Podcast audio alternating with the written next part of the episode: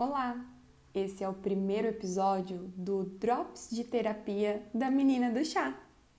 Me parece muito certo que o primeiro episódio seja a minha apresentação, mas às vezes o caminho mais óbvio não é o caminho com mais coração. Então eu vou contar o insight que eu tive hoje, que é o seguinte: o café tem me feito muito mal, tem desregulado o meu intestino, que estava irritando o meu estômago e como eu estava exagerando muito, eu comecei a perceber, o meu corpo me avisou que eu precisava trocar, né? Porque também ficar sem energia, sem o gás que o café me dá, não é uma opção dentro do estilo de vida que eu vivo, né? Com uma bebê de dois anos e meio, imagina só. Eu comecei a procurar um chá que fosse solúvel, de fácil preparo, porque eu também não, não gosto de pular da cama já tendo que fazer café da manhã. Então, continuei minha busca e encontrei um que é, que é bem legal. Ele é a base de chá preto, chá verde, cardamomo. Normalmente eu faço esses blends, dou até consultorias de preparos algumas vezes, mas dessa vez eu queria algo pronto para mim, né? Voltando no assunto do chá, Uh, isso era o que eu precisava fazer para poder me regular, porque o café já não estava mais me fazendo bem. Eu tinha um copo específico, estilo aqueles de milkshake, sabe? De vidro, enfeitado com uma frase que me inspirava, com uma tampa que eu gostava e com o canudo ecológico já acoplado. Era um copo que só de olhar para ele ele me convidava para tomar o meu chá gelado. Só que o que, que aconteceu? Esse copo, a minha filha quebrou.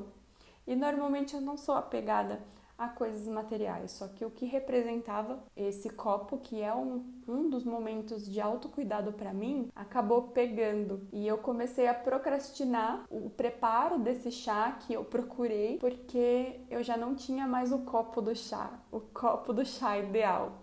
Então, me apoiei na desculpa. Não, eu preciso comprar um copo que eu me sinta como eu me sentia antes. Eu preciso comprar um copo que seja atraente, convidativo. Eu me apeguei tanto ao copo que já não estava mais aqui que eu fui adiando, adiando e quando o dia ficava mais caótico aí que eu recorri ao café mesmo e eu fiquei um tempo ali procrastinando, percebendo as desculpas que eu estava me dando para não fazer esse autocuidado.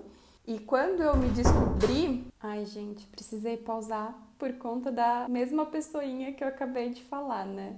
E não foi logo de cara que eu me percebi nessa situação. Na verdade, eu fiquei até alguns dias ainda sentindo aquilo, remoendo, esperando pelo copo perfeito. E foi só depois que eu percebi que esse copo perfeito, na verdade, ele estava virando a minha muleta perfeita para procrastinar. E a procrastinação, ela é a maior causa dela, né? A maior muleta dela é justamente isso, o perfeccionismo.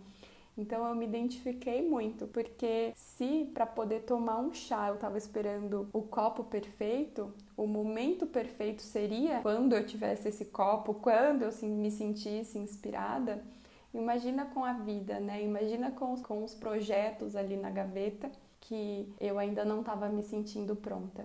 Então esse podcast nasceu disso, num momento imperfeito, na hora imperfeita minha filha tá lá na cozinha me chamando agora. Então, é isso que eu queria compartilhar com vocês. Muito bem, pessoal. Acho que por hoje é só. Se acaso este não for um podcast de um episódio só, a gente se vê nos próximos drops de terapia da menina do chá.